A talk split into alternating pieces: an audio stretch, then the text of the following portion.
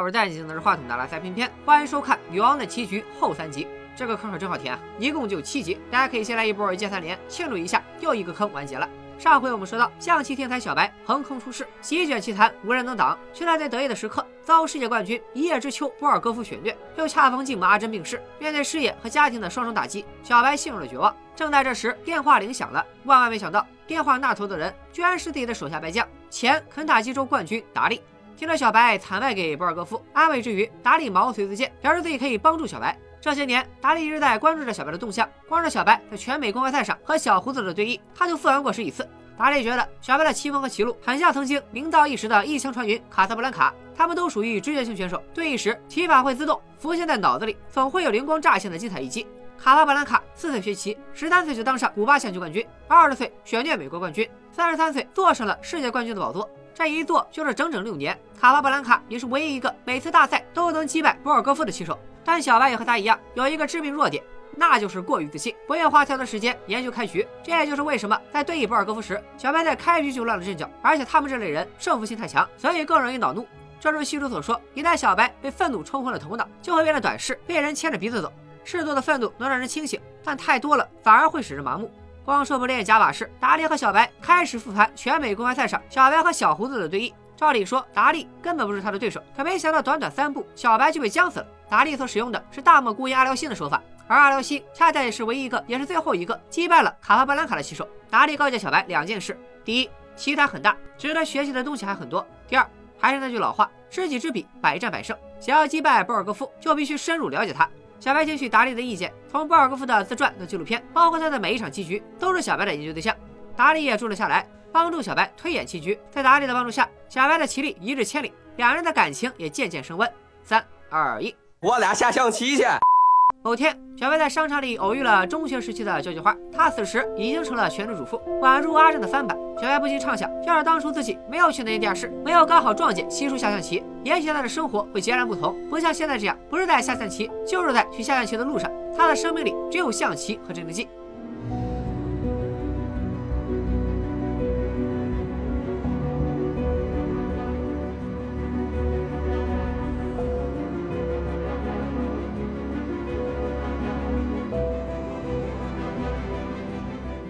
过这段时间的相处，看着在棋坛光彩夺目的小白，达利突然发现自己已经帮不上小白了，决定离开这里，去奔赴自己的生活。达利最后留给小白一本书《保罗·墨菲和象棋的黄金时代》。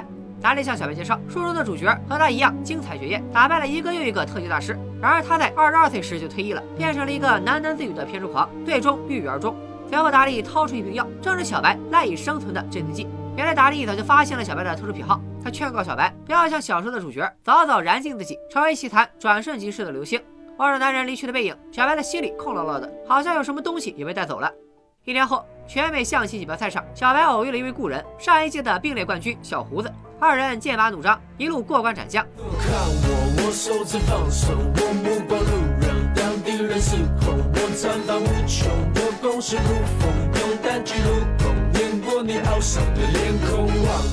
手着放手，用目光怒容，当敌人失控，我左右开弓，我气势如虹，将宝马惊动，兵临城下，手套都没用。两人毫无悬念的第二次在决赛相遇，本以为接下来会是一场苦战，没想到小白把小胡子给秒了，导演连个镜头都没给。毕竟此时的小白早已今非昔比，重头戏还是五周后巴黎举办的邀请赛，小白将再次面对一叶知秋博尔戈夫。赛后，小白欣然接受了小胡子的邀请，去纽约接受他的特训。毕竟独学而无友，则孤陋而寡闻。两人在小胡子维迪亚市的家里展开特训。小胡子的经验丰富，见多识广，为小白准备了大量经典对局。关键是他的人脉极广，竟然找到了两名象棋高手给小白当陪练，其中一人还是精通残局的特级大师。要知道，波尔戈夫就以残局著名，特级大师是国际象棋最高级称号，相当于空手道黑带时段。魔鬼训练开始了，大家可能觉得奇怪，这几个人棋力都不如小白，能起到训练效果吗？别担心，一个不行，那就三个。小白必须同时和三名顶尖高手对弈，他们下的还是快棋，一局只有十五分钟。俗话说，三个臭皮匠赛过诸葛亮，三人对阵小白，还有人是特级大师，就算赢了也胜之不武。事实证明，他们想多了。从其中被按下的那一刻开始，三位大师就被小白追着一顿猛杀，场面十分血腥残暴。几小时后，小胡子先顶不住了。倒不是说精力不支，主要是一局赌注十美元，他这个月的生活费输光了。另外两位大师更惨，回家的打车钱都赔进去了。三位大师愣是一局都没赢过，特训还没开始就被迫宣告结束。看来小白已经准备好要再次面对命中宿敌博尔戈夫。小胡子的朋友们走后，血气方刚的孤男寡女共处一室。大家准备一下弹幕，小白又要下象棋了。Hello. You should play the Sicilian. What? In your game with Borgov, you should play the Sicilian. I meant, are you serious? This is what you're thinking about right now?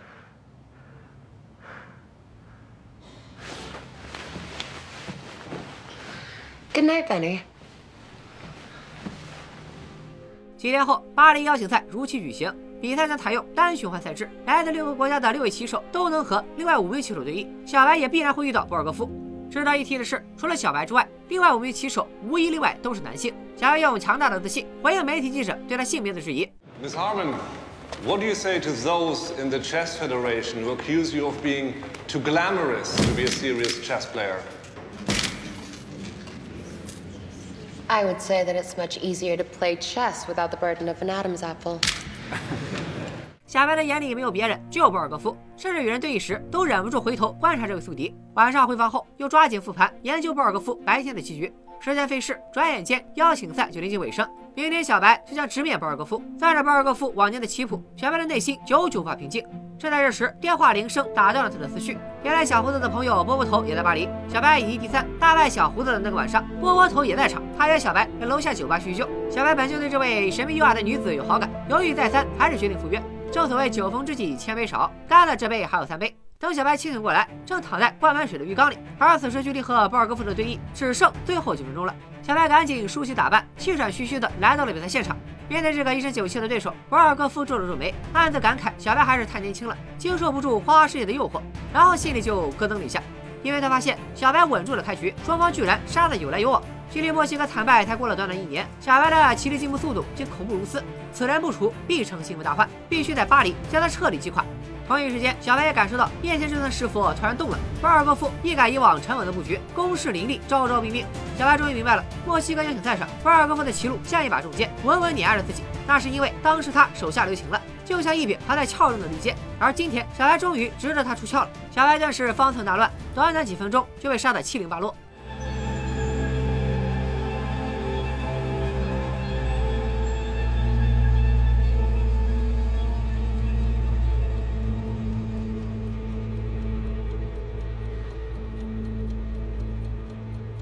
I resign. 小白流泪，并不是因为输给了博尔戈夫，而是因为他明白，即便是在全胜状态下，他也不可能打败这个男人。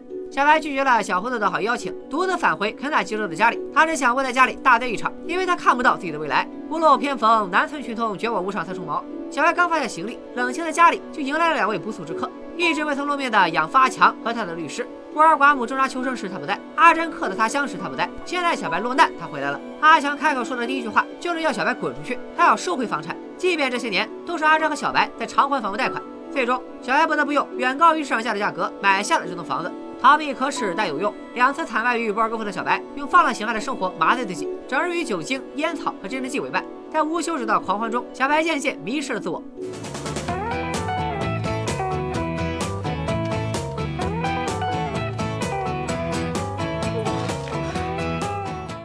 象棋比赛，小白今年才十九岁，他好得起，大不了等博尔戈夫老死，世界上就没人能打败他了。至于美国国内的比赛，他用脚后跟都能拿冠军。正在小白在欲望中逐渐沉沦时，达利找到了他。原本他想出言安慰，却发现眼前化着浓妆、皮肤粗糙的女人已经不是自己认识的小白了，而他自己又何尝不是变了个人呢？曾经的肯塔基州冠军、最有希望问鼎特级大师的棋手，如今成了一名平凡的超市副经理。但是他感到了前所未有的充实。打工人，打工魂，打工不仅能致富，还能交友娶媳妇。那你娶到媳妇了吗？告辞。小白回到家里，陷入昏睡，却被一串急促的敲门声惊醒了。他怒气冲冲打开门，却愣在了门口。门外的人居然是他孤儿院里唯一的朋友黑妞。黑妞已经成了律所的合伙人，他不是专程来叙旧的，而是带来了一个消息：西叔去世了。黑妞来约小白一起参加后天下午的葬礼。这些年来，黑妞一直在默默关注着小白。身为他唯一的朋友，黑妞也觉得脸上有光。可是小白屋子里杂乱的摆设、浓到化不开的烟酒气，还有柜子里一瓶瓶镇定剂，都在暗示着他的状态。为了让小白振作起来，黑妞带来了一件礼物——七叔送他的现代象棋开局，也就是小白离开孤儿院前找了一夜都没找到的红宝书。葬礼在一家偏远的小教堂举行，除了小白和黑妞外，没有多少人来观礼。毕竟对一般人而言，七叔只是个籍籍无名的校工。小白再次回到孤儿院，这里早已物是人非。小白走后不久，院长灭绝师太就摔伤了腰，从此走路都得拄拐，连他的眼神也不太好使了，竟然将小白误认为孤儿院的孤儿。唱诗般的歌声回荡在孤儿院里，每当歌声响起，小白都会偷偷溜去地下室和西叔切磋棋艺。十几年过去了，地下室的陈设还和当年一模一样，昏黄的灯光下却不见了那位倔强而沉默的老人。坐在他们曾经对弈的桌边，往事一幕幕闪过脑海。小白有太多的话想对西叔说，有太多故事想和他分享，还没来得及向这位启蒙老师道谢，甚至连五美元的报名费都没来得及还。这时，小白突然发现不远处的墙壁上贴了什么东西。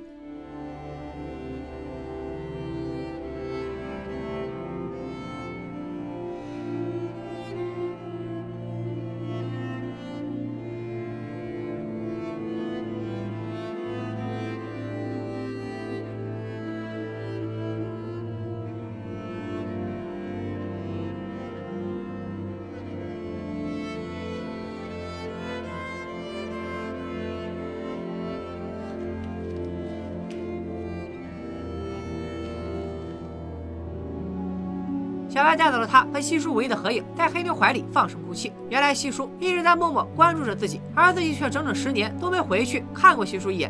西叔直到生命的最后一刻都还在关心着他，他又有什么权利自暴自弃？擦干泪水，从这一刻起，那个横扫其他的女王回来了。年底的莫斯科邀请赛就是他重新崛起的最佳战场。一九六八年，莫斯科邀请赛准时开赛，世界八大高手齐聚一堂。小白也拒绝了东正教带有功利性质的资助，用仅剩的存款和黑妞的友情赞助，在美国特工的保护下来到了莫斯科。第一轮对决，小白对阵一名苏联特级大师，对手在得知小白的身份后，甚至没有认真准备。在他看来，小白不过是靠性别优势被媒体捧出来的花瓶罢了。没想到，不过二十七步，他就为小白斩于马下。第二局、第三局、第四局。没有任何悬念，沉迷已久的特级大师们纷纷倒在小白的手下。此时的小白，无论是棋艺还是心态，都不可同日而语。放眼整个棋坛，除了博尔戈夫，他无所畏惧。就连博尔戈夫都忍不住在赛后研究起小白的棋局。小白就这样一路杀到半决赛，终于遇到了一位难缠的敌人——苏联前世界冠军山中老人卢申科。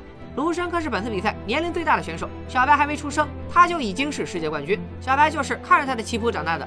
尽管现在白发苍苍的卢申科已经不再是当年的猛虎，但他依然是博尔戈夫之下第二人。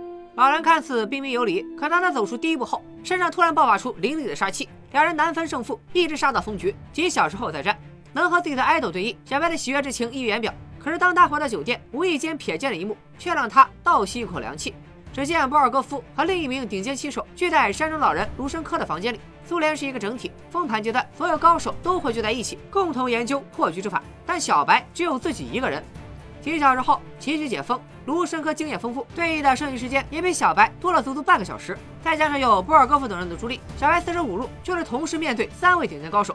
可他们万万没想到，这恰恰是小白最擅长应付的局面，熟悉的感觉全都回来了。四十分钟后，卢申科笑了。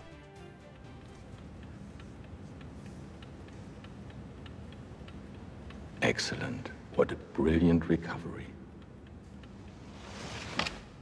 I resign with relief. I've played your game since I was a small girl. I've always really admired you. You are how old again? Uh, I I'm know. 20. Don't tell me.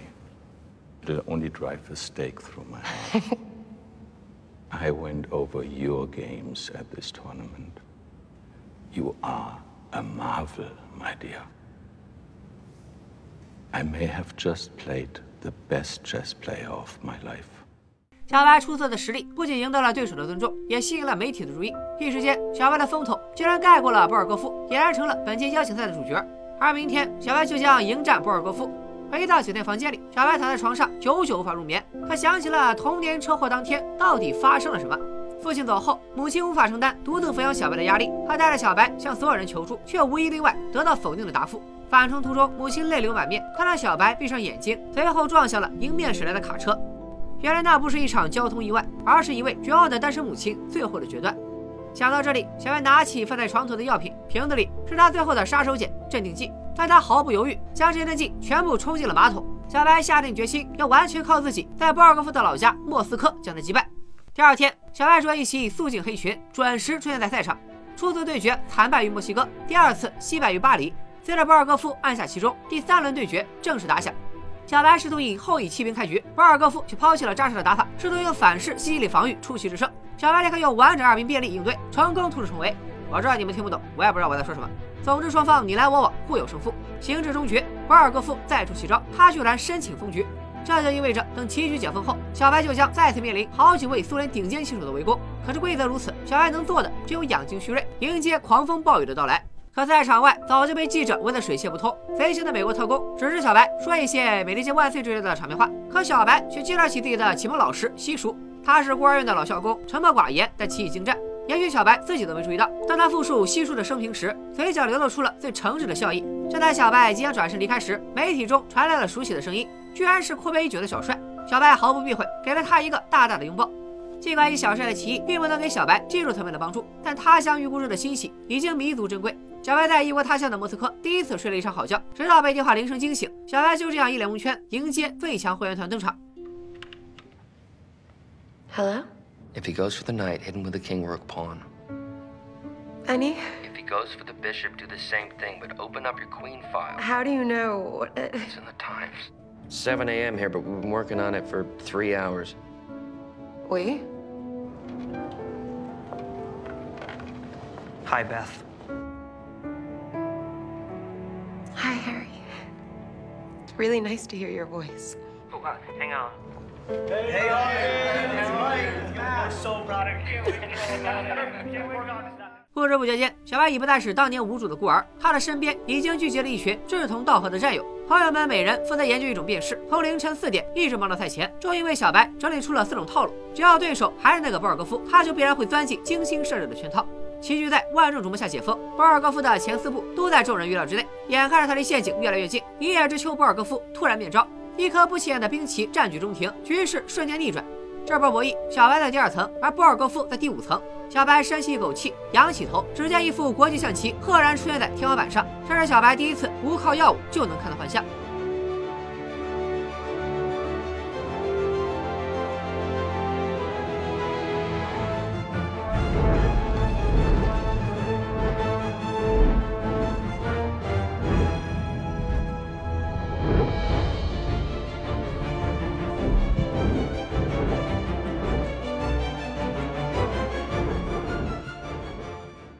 短几秒，小白已经算清了所有可能出现的变数。他抬手落子，竟然将车停在了中庭。这一步看似鲁莽，实则极为巧妙。博尔戈夫惊了，卧槽，这就是云计算吗？原本群龙无首的右下角顿时被盘活了。博尔戈夫不得已，只好将后右移，试图攻陷小白较为薄弱的左翼。可没想到，小白欺人太甚，竟然将左翼的兵推上前压制。博尔戈夫见状，只好将后又移了回来。三步后，后又回到了原位。即便是外行人，也能看出博尔戈夫有多被动。果不其然，思索片刻后，博尔戈夫选择求和。他纵横棋坛几十年，从来没受过这种屈辱。现在摆在小白面前的是两条路：要么接受求和，和博尔戈夫分享冠军头衔；要么拒绝求和，拼到最后一兵一卒。此时棋局即将进入残局，博尔戈夫是残局杀手，而残局恰恰是小白的弱项，稍有不慎，满盘皆输。小白摇了摇头，发动了进攻，将棋局带入残局。欲将胜勇追穷寇，不可顾名学霸王。他需要的是一场彻彻底底的胜利。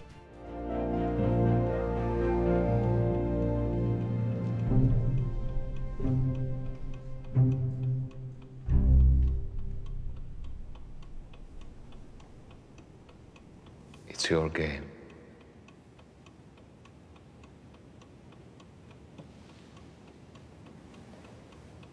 Take it. “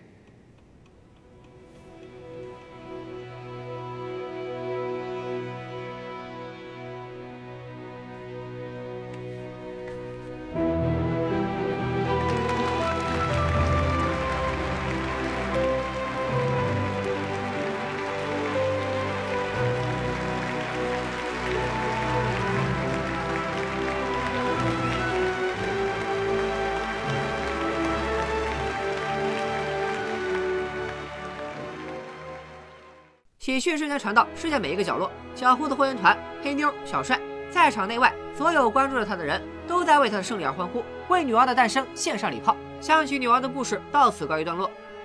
其实撇开国际象棋这一不明觉厉的概念和聚焦女性成长、平权主义的加分项外，《女王的棋局》其实就是一部罗傲天爽文。一位天赋异禀的孤儿意外跌进悬崖，偶遇高人指点，闭关多年，功力精进，在第一次大赛中一战成名，年纪轻轻就获得了傲人成绩，却在风头正盛时被大魔王暴打，建立英雄电影必备的灵魂黑夜，最终在炮呃棋友们的帮助下绝地翻盘，临阵突破境界，击败魔王，登上了人生巅峰，好像就差和对象过上没羞没臊的幸福生活了。啊，没关系，象棋里不是也有两对象吗？女王的棋局正是因为其突出的情节，在某瓣和某乎上为人所诟病。其实我在解说《Rick and Morty》第四季故事火车那集，曾提到过一个概念，那就是故事圈理论，又称故事叙述的八阶段环形理论，讲的就是故事主角都会经历的八个阶段。而这一理论又脱胎于剧本三幕式结构，对编剧知识感兴趣的小伙伴不妨自行搜索。女王的棋局恰恰完全符合这一结构，难免会让见多识广的观众们产生老套的感觉。八阶段三幕式这类经典结构之所以被称为经典，就是因为它屡试不爽。套路老没关系，只要能在此基础上推陈出新，即使新瓶装旧酒，照样卖得好。女王的棋局能获得九点三的高分，首先是因为国际象棋这种门槛高、热度低的竞技项目天然具有高逼格。假设将国际象棋换成斗地主，刻进基因里的 BGM 一响，那味儿立马就不对了。炸弹。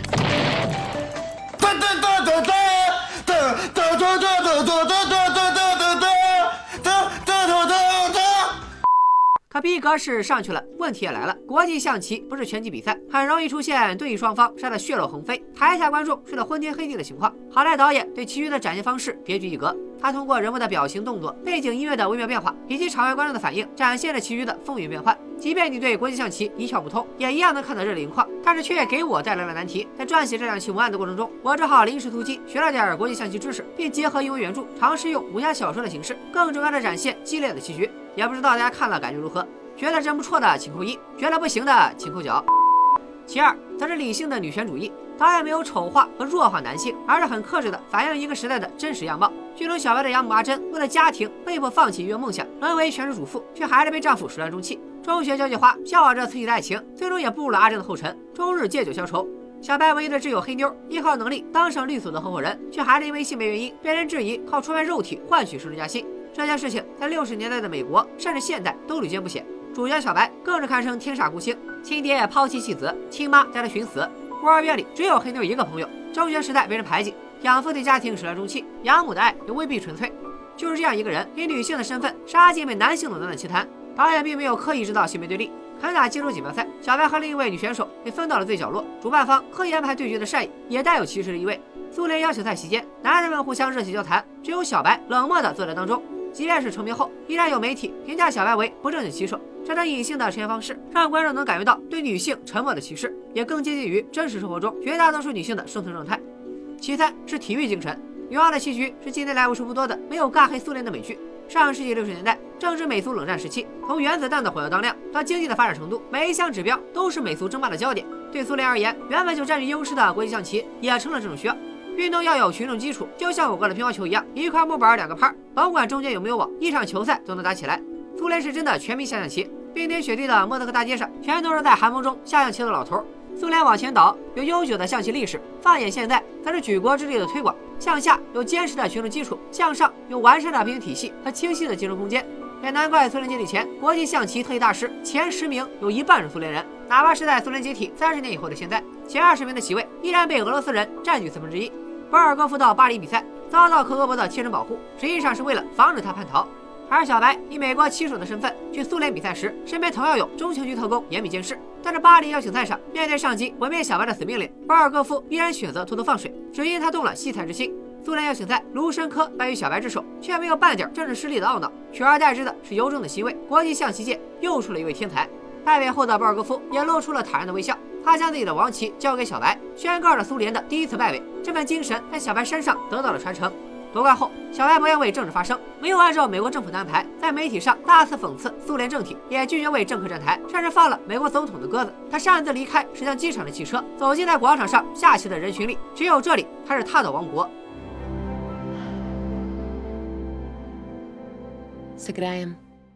让体育脱离政治，不把竞技上的胜负上升到国家或者意识形态的输赢，才能保证体育精神的纯粹。